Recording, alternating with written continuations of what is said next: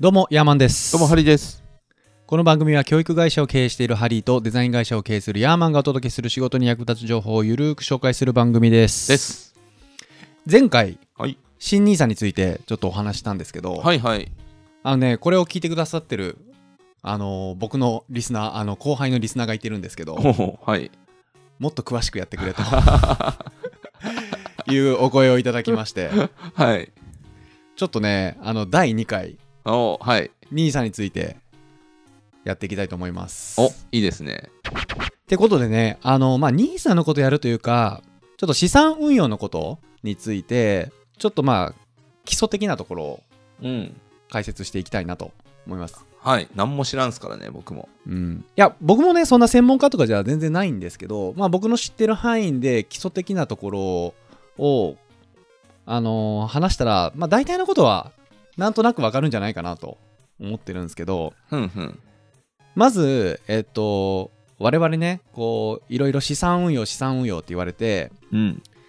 まあもちろん資産ってお金として銀行に貯金で貯めていくこともできるんですけど他にもその資産の貯め方があって、まず一つが株式株で持つっていう方法もあるんですよ資産を、うん。うん、で今これがすごい注目されてるんですよねうん。うん。うん。日本って景気悪いしすごいもう今円安じゃないですかはい。なんで株で持ってる方が安心だよっていうのがあってもう一個が債券、債券。債券で持つっていうのもあるんですよこれはまあ後でしょうあの説明するんですけどはい。でもう一つが不動産ああ、はい。不動産ね。うん、大体こんぐらいかなと思うんですよねはあだからお金以は外でいくいくと3つぐらいの資産がの運用があって、まあ、株で持つか債券で持つか、不動産で持つかあビットコインは。あビットコインもある よね確かに仮想通貨もあるね今ねまああれはすごいね怖いと思うけどねいろいろねまあ他にもねなんか今 G-SHOCK とかロレックスとかもすごい今あー高値でそういうね売買されてるんで確かにそういう物品で持っとアートくみたいとなかのも車とか。そうそうそうそういうのもあると思うんですけど、まあうん一旦この株式債券不動産ぐらいで見た時に、はい。まあ、その株式がすごく資産を運用する上でいいですよとうん。でなんでいいかっていうとこれもうね株式の運用の仕方ってむちゃくちゃもう長いこと研究されて、まうんあ、ある程度あのこうすれば間違いないみたいなやり方が確立されてるんですよほうほうほう。でそれがまあ前回も紹介したんですけど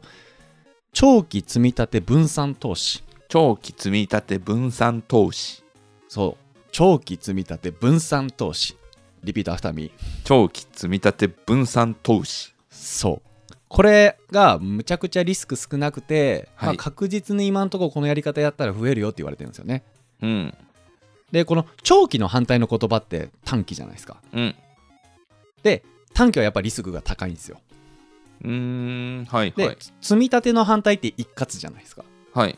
一括はやっぱリスクが高いんですよほうほうほう。で分散の反対って集中なんですよねはい。で集中はやっぱりリスクが高いんですようん。だからこの長期積み立て分散っていうのはリ全部このリスクの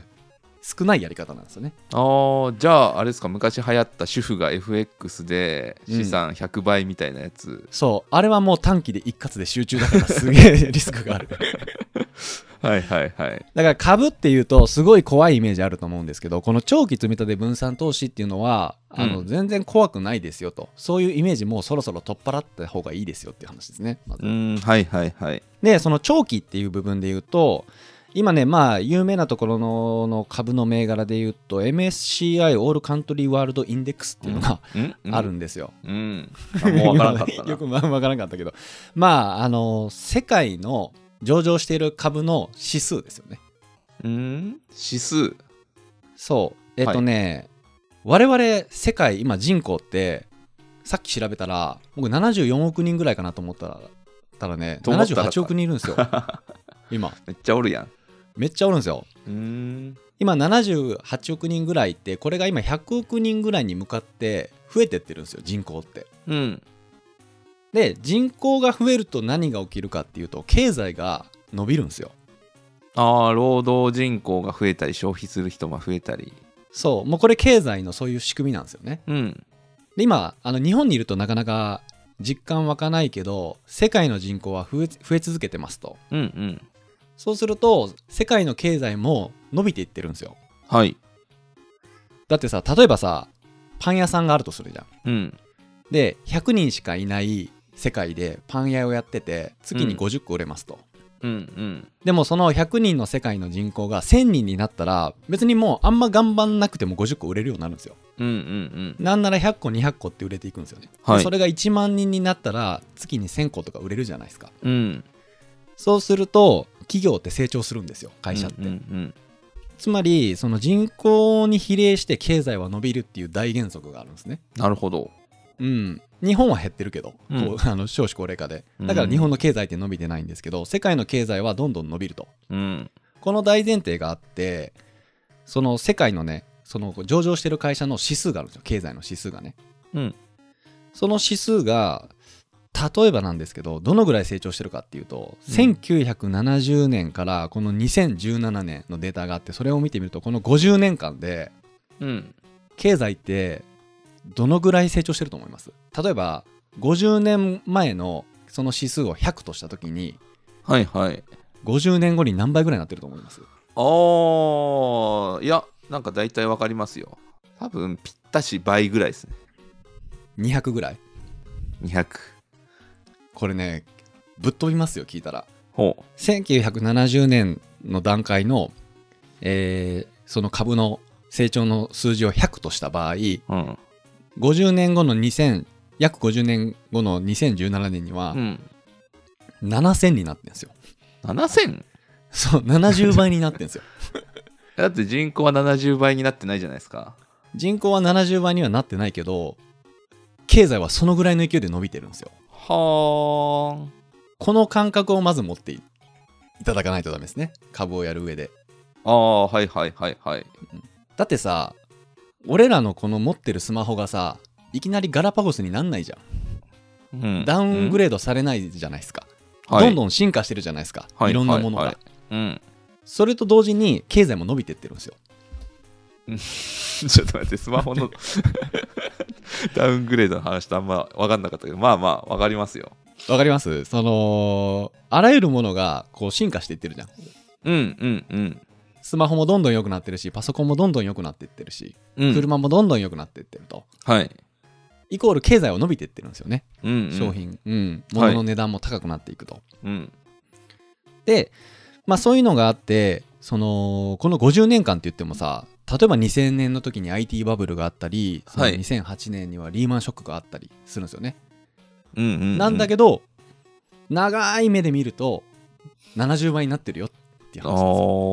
ー、すごいな、70倍って。うん、だから短期で2年3年とかでその株を見るとやっぱりそういう、まあ、最近で言ったらコロナとかねうん。やっぱこう落ちるんですよ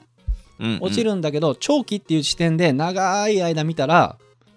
必ず伸びるんですよじゃあ、50年前に買ってた株が、今見たら70倍になってる可能性は全然あるってことですね。全然あるですねうん例えば2004年にアップルの株持ってる人とかってもう本当に何十倍になってるうん。うんまあそれが大原則でありますよとはい。で、まあ、それがまあ長期っていう言葉に対してのあの考え方うんうん。あの2年3年で考えるんじゃなくてもう10年20年で資産運用を考えるおー、はい。これが失敗しない大原則ですねなぜなら世界の経済は伸びてるから人口は増えてるからっていうところですねうんうんうん。で次長期積み立て分散投資の積み立てはい。これもすごい重要なポイントでうん。一括で例えば100万分の株を買いましたとうん。で株その経済さっき長期で伸びる絶必ず伸びるって言ったんですけどその伸び方もねうんギザギザしながら右に上がっていくんですよ、ギザギザしながら。はい。そうあの経済のその原則としてインフレとデフレを繰り返しながら経済成長していくんですよねうんうんうん。だから、この、想像してほしいんですけど、棒線が一方的にピューって右に上がっていく感じはい。絶対そうはならないんですよ。はいはいはい。ピーってこう、右、 ピーって この音声だけでこれ言ってるのすごい面白いんですけど、このギザギザせずに、右、斜め右上に一本に上がっていく場合は、一括投資がいいんですよ。ここの場合は。はね、ああ、はいはいはい。要は必今、ず上がるか今ら。が一番安いから。そう、今が一番安いから、その場合は一括がいいんだけど、株って絶対そんな風に上がらないんですよ。うんうんうん。ここうアップダウンしながらアップダウンしながらこう右上に上がっていってるんだけどこのアップダウンのダウンとアップが激しければ激しいほどうん。分散して投資した方が儲かるんですよほだから、えっとはいい一括で、えー100万円の株を買うよりも、その100万円を、まあ、1年間で何8万円ぐらいに分けてううん。 12ヶ月投資した方が12回に分けて投資した方がうん。こう景気が悪い時にたくさん株が買えるやんああ、はいはいはい。そうだから株が上がってなくてもこうギザギザしてるだけでギザギザしたこう横線はいはいはい。で見た時に分散投資した方がけ最終的に儲かってる金は大きくなるんですよ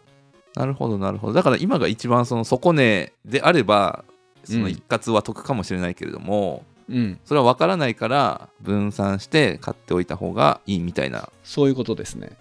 だから、あの基本的にリスクが少なくていい投資の方法っていうのは一気にガポって買うんじゃなくってその持ってるお金を割って何回かに分けて投資していくのがリスクが少ないですよと、なるほど。うん、だからギザギザすればするほどいいんだよね分分散投資した場合って、うん。だから景気が悪くなった時株が安い時も同じ定額で買えるから、うんか買える額が大きくなるんですよねうーん、はいはいはい。そうでまあその株っていう株のその動きとその長期で見て積み立てっていうのがすごく相性がいいっていうことがうん。言われてて、まあ、その長期の積み立てがいいですよとうんうん。で最後にこの分散うん。この分散って何なのかっていうと例えば今すごい伸びてる会社まあ Google Google でいいや Google 一社の株を買うはい。よりも Google、Amazon、Facebook、Apple、Microsoft これ今世界を牽引してる GAFAM っていうあの大企業ですごく成長してるんですけどうん。 Google に100万投資するよりもさっき言った5社に20万ずつ投資する方がなんか安心じゃないですかうんうん。安心なき気がしません、うん Google 一社に100万よりも GAFAM に20万ずつ投資する方が安心じゃないですか、はリい。スクヘッジになってるじゃないですかうん。 GAFAM5 社に投資するよりもアメリカの上場してる500社に投資する方がより安全だと思わないですかうんうんより安全ですよね、うんリスクヘッジになってる感じしますよねでアメリカの500社よりも世界に上場してるうんヨーロッパとかオーストラリアとかいろんな国の優秀な企業2000社に投資してる方が何となく安心な気がしますなんかあっても、うん思う。これが分散なんですよほう。だからあの個別株買うよりもこういう500社とか1000社に分散投資する方がいいよとうーん。いうのが分散投資の考え方なんですね。なるほど。でも、そんな500社もそんなクリックできないしそんな会社名知らないよっていう人のために、うんこの分散投資イコール初心者の方はもうこれこう思ってもらっていいんですけど分身分散投資イコール投資信託です。投資信託ね。うん、聞いたことはある。聞いたことあると思うんですけど、うん投資信託っていうのは福袋です。福袋。そうあのーいろんな人からお金ぶわーって募って集めて、うんそこであのーいろんな株がちょっとずつ入ったものをみんなで買ってるんですようーん。だから基本的に個別株よりもそういう分散投資されてる投資信託の方がうん。リスクは少ないって言われてるんですよねなるほど、なるほど。うんなのでこういう長期の積み立ての分散で資産運用する場合はみんな投資信託を買いますほう。はいはいうはい。んで特にこの投資信託で、あのーいいと言われてるのが、まあ、外国の株式のインデックスってやつなんですよ。インデックス。そうでこのおまたインデックスって何ってなると思うんですけどインデックスインデックスファンドっていうのとアクティブファンドっていうのがあるんですよ。アクティブファンドほうう。ん、でアクティブファンドって何かっていうとうん。超プロのあのファンドマネージャーが自分であここの企業伸びそうだなみたいなああ、はいはい。を選んだ商品。うん。で、インデックスファンドっていうのが、まあ、そのアクティブファンドはね、プロがこう、全部商品選んでるから手数料高いんですよ。人件費かかってるから。ああ、はいはいはい。で、インデックスファンドっていうのは、うん。その、さっき言った、そのいろんな指数があるんですよね。指標があって、それに基づいて、その景気と連動するような商品なんですよ。うん。でそれって基本的にそのなんかね機械学習でその数値出してるらしくって手数料が安いんですよ人件費かかってないから、あーはいはいはいうんでかの有名なあの、うんウォーレン・バフェットが1億円はいはいかけて、アクティブファンドとインデックスファンドでどっちが優秀かっていう実験をしたんですよほうそうしたそうした時にアクティブファンドの年率が確か 2. 点何パーやったんですよねえ 2. 何パーそんなもんなんす 2. 何ねパーやったそんなもんやったんですへよーその実験した時はねうんこれ有名な話なんですけどでインデックスファンドが、あのー7パーとかだったんですよねおお全然ちゃうやん全然違うってなって、いんやもうこれはあのーおもうバフェットさんがその死ぬ時にあの俺が死んだら妻にあのー、うんインデックスファンドに全投資しろって言ったぐらいインデックスファンドって優秀なものなんですようんうんまあ、だから基本的に長期で積み立てで分散分散は投資信託で外国の株式で、まあ、アクティブファンドとインデックスファンドがあるんだけど基本的にインデックスファンドを選ぶといいですよとうーんいうことですねでなるほどインデックスファンドにもいっぱいあるんですよもう商品がうんいっぱいあるんで、まあ、大きく4つに分けれますほまず1番これ一番有名で全米株式アメリカ、ううんうん、S&P500 とかって言われるですねうんうんアメリカの上場してる会社の上位500社うんこれが S&P500 ってやつで、でもう一個が、先進国の株を集めたインデックスファンドがあるんですよ。先進国うん。これ MSCI 国債って言うんですけど、うんあのヨーロッパとか、へえそういうものを含めたものがあって、で、3つ目が全世界株式。全世界そう、はいはいこれはまあインドとか中国とも入ってる。うーん MSCI オールカントリーワールドインデックスってやつなんですけど、で、最後4つ目が新興国。おおはいはいあの、東南アジアとかね。うんアフリカとかそのまだ発展してない国の株が、まあ、大きく分けてこの4つぐらいあるんですよ。うーんでじゃあ日本株はどうなんていう話もあると思うんですけどはい日本株はね全然成長してないんですよ。あらあらうん、それはなぜかっていうとさっき言ったように人口が増えてないからです。あーまあねうん、で、うん人口が増えないとやっぱ大企業が成長しないんですよね。うんうんうんうんで日本で伸びてる株って本当にもう中小型株って言って名前も知らないようなうんあの中小企業とかベンチャーが上場しましたみたいな、メルカリみたいなうんうんうんうんああいうところの株は伸びてるんだけどその全体が伸びてないからまあその資産運用という意味では現時点では魅力的な商品にはなってないんですよねうーんで前回も言ったかもしれないですけどこの30年間で、ね、えっと S&P500 の伸び率ってえっと10.2なんですよねはいだけど日本株って1.5なんですよねおお低いそうっていう感じなんですよねうんじゃあまあ大きく分けてその4つがあるうちにじゃあどれを買えばいいのっていう話あると思うんですけどまあ基本的にリスクはね皆さんに背負ってもらうことになるんですけど基本的に新興国以外だったらいいと言われてるんですよ新興国はダメなんだ新興国はちょっとリスクが高いって言われうてーますねんはいはいじゃあ全世界と米国と、えー先進国先はいそうまあ、全米、まあ、あの過去30年間のデータでいくと全米 S&P500 はこの過去30年間の、ねあのー利回りが10.2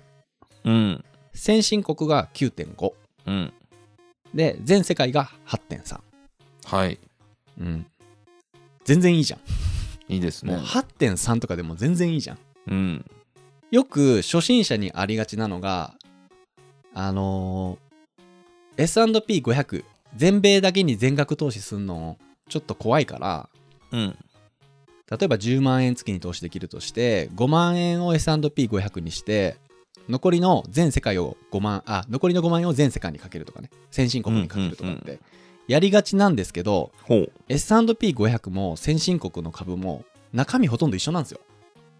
へえそうなんやそう。例えば先進国のインデックスファンドってもう70%がアメリカ株なんですよ。へえだから分散できてないんですよね。 その S&P500 と先進国株っていうのは。まあでも選んだらそうなっちゃったっていうことなんでしょうねそうそうそう。んなんで、まあそれやるんだったら全世界にうんうんあの全部買った方がいいといいと思うけどね。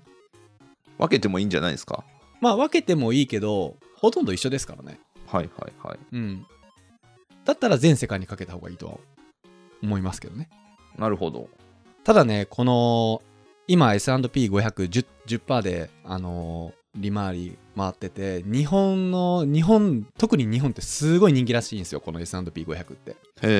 え。もうここにやってたら間違いないみたいなね。うんうん。なんですけど、この長期で考えて、考えた時に、本当にこれ30年間10.2で回るのかどうかは分かんない。あ、今後今後ね。うん。回るだろうとは言われてるんですけど、うん。うんそこのリスクはゼロではないんですよね。うんうん。例えばね、30年前。うん。 30年前って、どこの国が一番美味しい株だったと思いますあ、それテストで出たやつだ。日本じゃないですか。正解。お30年前は日本が一番やったんですよ。うん。もうバブル弾ける前ですよね。そうっすねもう日本に投資しないやつはバカだって言われてもう投資したお金が10倍20倍になった時代があったらしいんですようんうん。でも今ってこの1.5ですよね日本ってうん。だから今アメリカ S&P500 がすごいもうこれに投資しないとバカだバカだみたいなこと言われてますけどはい30年後にはどうなってるかはわからない、うーん。っていうことを考えると、ある程度そのよく S&P500 一択で全投資みたいなことを全投資するだけでいいと言われてますけど実はリスクはあるよってとこですねうーん。うんうんうん。じゃあどうすればいいのかっていうのがこれも一般的なあの考え方なんですけどはい。ここで言った冒頭に出てきた株あの資産を貯めるときにその株式の以外に債券と不動産がありますよとはい。言ったと思うんですけどここで出てくるのが債券なんですよ債券。ほう。そう。で、債券って、あの、要は借金なんですよ。うん。うん。会社がね、こう、お金調達するときに、2つ方法があってう、ん。株で、あの、資金を調達すするバージョンと、債券で資金を調達する2種類があるんですよ。うんうんうん。で株で調達した場合はそのこの100万借りた100万がその100万のおかげで業績が良くなって200万になりましたと、うんあ企業のあの業績が2倍になりましたって言った時にに200万で返せるんですよねうんうんうん。その代わりあの業100万借りたけど業績が悪化して、えー株価が落ちたら50万になっちゃうんですよねうんこれが株なんですよ。うんで債券は100万借りた時にその会社の業績が伸びようか伸びまいが105万にして返しますっていうのが100債券なんですよ。だかうーん。はいはいはい。らリスクはめちゃくちゃ少ないんですよね。うん。でこの株と債券って逆の動きをするんですよ。逆。そう株価が伸びた時って債券落ちるんですよ。へえ。だっはてい会社の景気がいい時ってさ別にお金借りなくていいじゃん債借あ金あしなくていいじゃんー、。そういうことか。はいそうはいはでい。株が落ちた時にみんな銀行とかで債券借りるからうん債券が伸びるんですよ、うーん。だか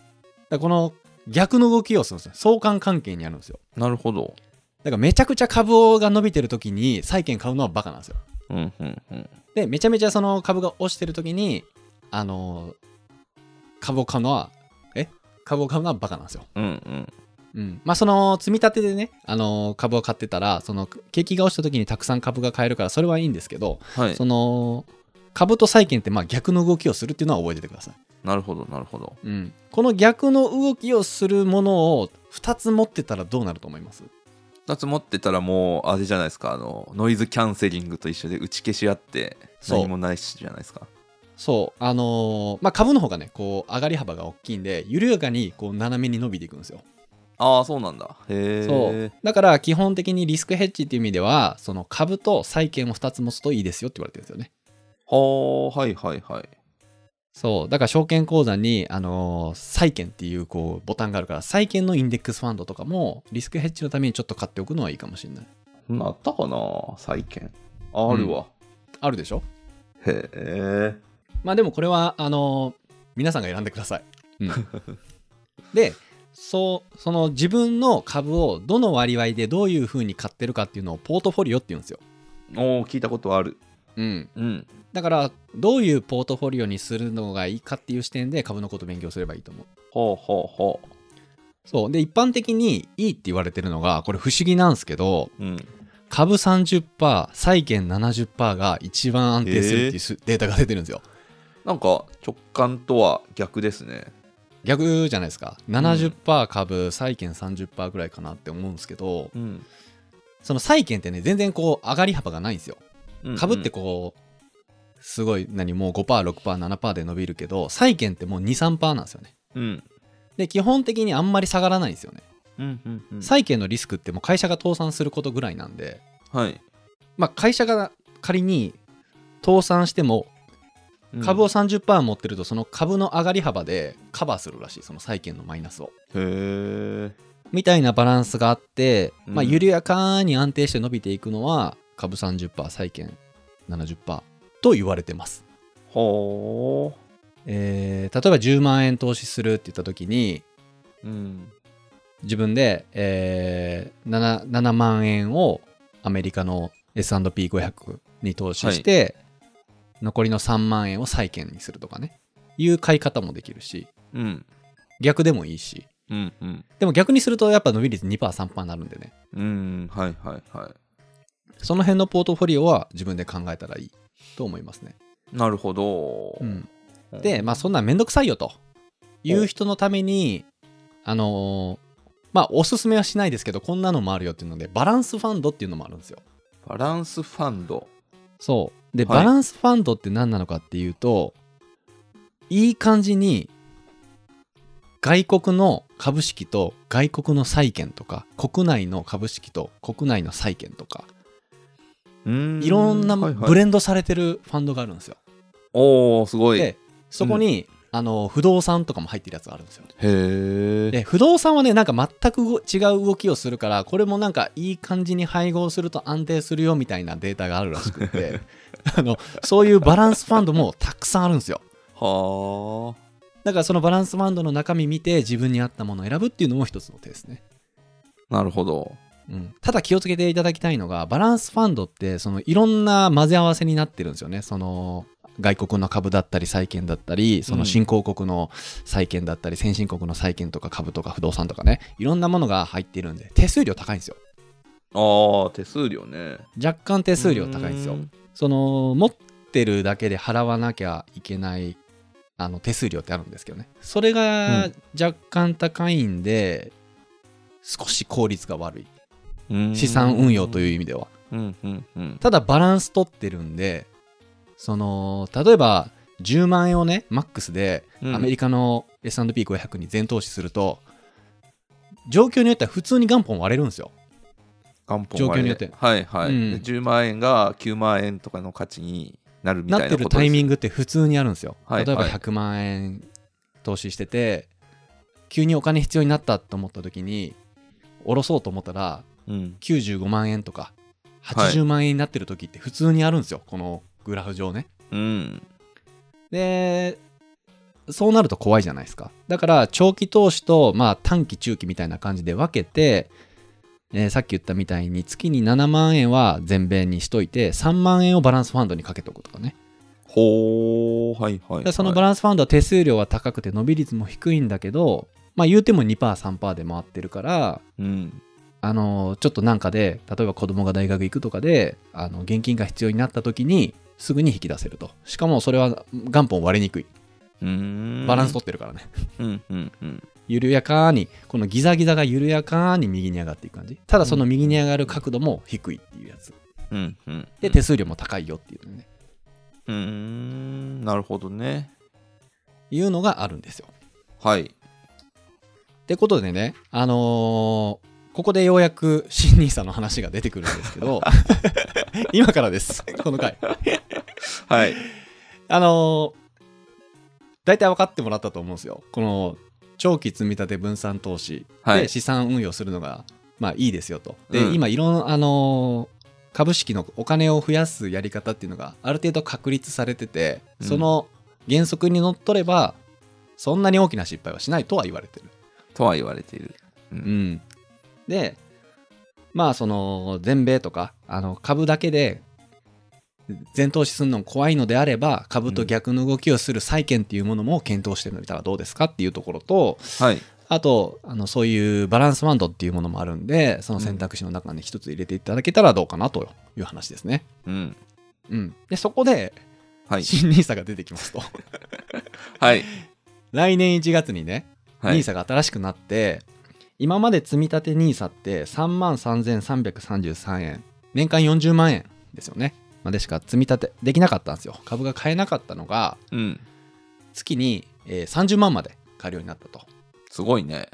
うん。そうなった時に、まあ、いろんなやり方あると思うんですよね。例えば、全部、アメリカ株、全米 S&P にうん。ぶっこんでもいいとは思う。うん。うん。ただ人によっちゃ30年前日本めっちゃ株良かったけど、はい今この状。態だから長期で考えて30年後どうなってるかは分かんないはいはいリスクないっていう人もいてるけどリスクはあると思う俺はうん。うん。だからどの程度バランスファンド株のか債券株のかみたいなことはちょっと考えた方がいいですね、うん。うん。うんいいとは思いますはい。っていう感じです え、終わり はいちょっと待って。 そうでしょ、メインディッシュ一瞬でお通り過ぎていったけど。あのー喋ることそんななかったです新理さんに関してああ。えー、っと。 そう、まあだからね、あのー基本的に、その、全部うん。長期分散積み立て投資にうん。ぶっ込むっていうのも、やり方もありなんですけど、人によると思うんですよ。例えば、月に10万円マックス投資できる人、うん。うん。頑張って10万円と。でも10万ちょっときついけど、頑張れば10万いけるっていう人。うん。こういう人が全部長期の積み立てにぶち込んだら、結構危険だと思いますね。おー、ほうほうほであれば長期積み立てと、まあ、短期中期ぐらいに分けてう。うん。例えばまあどうだろうな、まあ、これがいいのかどうか分かんないですけど5万円をうん。長期として全米にかけますはい。で残りの5万円を中期短期っていう風に分けてうん。全米の5万円は長期積み立てですよだからもうこの5万円はもう絶対おど下ろさないうん。必ず5万円前に積み立てると、うんでうん残りをバランスファンド5万円にかけてうん。なんか、あのーまあ、中期と短期で資産運用して、なんかお金が必要になった時に取り崩しできるようにするとかね。おー、はいはいうんはい。そういうやり方もできるし、その割合を変えて長期を7万にして、中期短期を3万円にするとかね。うーん。なるほど、なるほど。まあ、これからまあそういう考え方もちょっと必要になってくると。めちゃくちゃお金があって、もう余裕で毎月30万、新に新ニーサの枠余裕で投資できますっていう人は、こんなこと考えなくていいんですけど、うん。多くの人があのそんな人そんなことできる人の方が少ないと思うんで、っうん。ていう話ですねへえ、なんか結構すぐにその現金化ってできるんですか売ればいいだか売れば。ら気をつけなきゃいけないのはその、まあ、NISA だったら全然心配ないんですけどその特別口座普通の一般の口座だったら見えてる数字から20.315%引かれますからねその増えた分のあ、それってどの段階でかかるんですか現金化したらかかるんですかそうそうそうしなければかからない。しなければかからないへえ。だから本当にこの新 NISA で枠が1800万になったんで例えば、えーろ60歳の段階でうん。例えば、えーと毎月5万円35歳ぐらいから5万円積み立てていってはい。で60歳の段階で年率5%とかで回ってたらまあ3000万ぐらいになるんですよねえーっと、年間60万ぐらいかける25年かな。そうそうそうそうはあ、はあはあ、じゃあ、あのなるほどー年率によっても全然1%変わるだけで数百万変わってくるんですけど大体まあ3000万ぐらいになってるとうーん。でそれを毎月15万円ずつ切り崩していってもその残った金もまた5%で回っていくからはいはいはい。 30年間ぐらい15万円受け取れるんですよ60歳からえ、めっちゃすごいじゃないですか。めっちゃすごいんですようん。新 NISA のあの1800万の枠ってめちゃくちゃすごいんですよね高級化されたあの枠ってうんうんうん。切り崩していってもその残った分がまた回っていくからねまあ大体もう5000 1800万枠埋めると5000万ぐらいえっ、と60の段階でうん。えー3000万ぐらいあって、うん。えー最終的に、まあ、5000万ぐらいはあの受け取れるようなことをシミュレーションがあるんだよねああ、はいはいはいはい。ちょっとずつ受け取っていったらそれぐらいは受け取れるそうそうそうそうそうそうへえだからまあよく言われてるのはねその新ニーサを最速で1800万埋めるのが埋めるのがベストってよく言われるんですけど、うん、まあ、そんなことできる人間って まあごく一部だと思うんでうん、持ってないし持ってないしっていう話ですしねねえだからその辺をねリスクヘッジしながらまあなるべく早く埋めることを念頭にやっていくはあ行くのがいいとなるほどなるほどということですねいやーだいぶ分かりましたでやっぱキーワードは分散ですねキーワードは分散そして長期うんそして積み立てうんだからあの積み立ての原理って本当にすごいんですよあそうなんですか積み立ての凄さはあんまピンときてないかも、いやあれ大発明ですねへえだって例えば株が成長してなくてもギザギザしてるだけで儲けるんだよ積み立てって ギザギザしてたら儲かるギザギザしてたら儲かるんですよ同じタイミングで同じ金額ずっと買ってるだけでああはいはいはいそうですねだからそれって緩やかに伸びるよりもギザギザしてる方が儲かるから、うアんうんップダウンが激しいは方はがね、だから株とすごい相性がいいんですよ積み立てってああなるほど積み立てしたことなかったな